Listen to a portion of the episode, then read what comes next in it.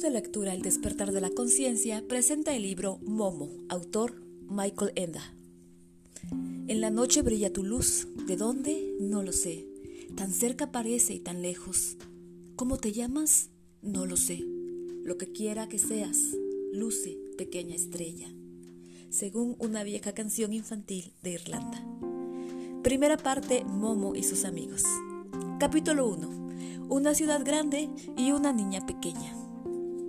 En los viejos, viejos tiempos, cuando los hombres hablaban todavía muchas otras lenguas, ya había en los países ciudades grandes y suntuosas. Se alzaban ahí los palacios de reyes y emperadores.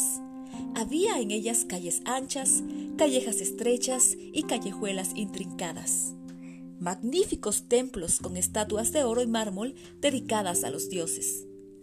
Había mercados multicolores, donde se ofrecían mercaderías de todos los países y plazas amplias donde la gente se reunía para comentar las novedades y hacer o escuchar discursos.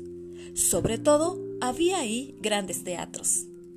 Tenían el aspecto de nuestros circos actuales, solo que estaban hechos totalmente de sillares de piedra.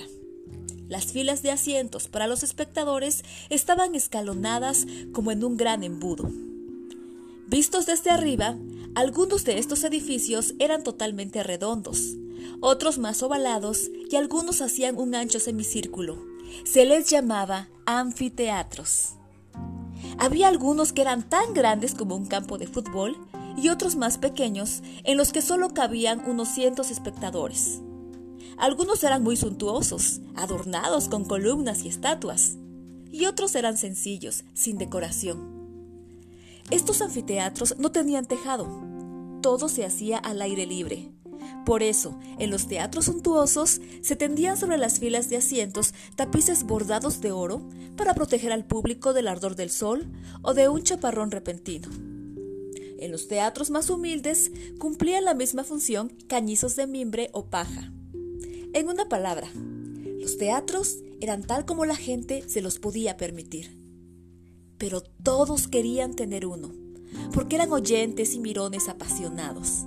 Y cuando escuchaban los acontecimientos conmovedores o cómicos que se representaban en la escena, les parecía que la vida representada era, de modo misterioso, más real que su vida cotidiana. Y les gustaba contemplar esa otra realidad. Han pasado milenios desde entonces. Las grandes ciudades de aquel tiempo han decaído.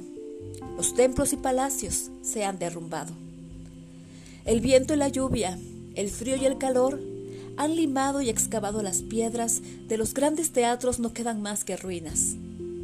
En los agrietados muros, las cigarras cantan su monótona canción y es como si la tierra respirara en sueños. Pero algunas de esas viejas y grandes ciudades siguen siendo en la actualidad grandes. Claro que la vida en ellas es diferente. La gente va en coche o tranvía, tiene teléfono y electricidad, pero por aquí o por ahí, entre los edificios nuevos, quedan todavía un par de columnas, una puerta, un trozo de muralla o incluso un anfiteatro de aquellos lejanos días. Continuará.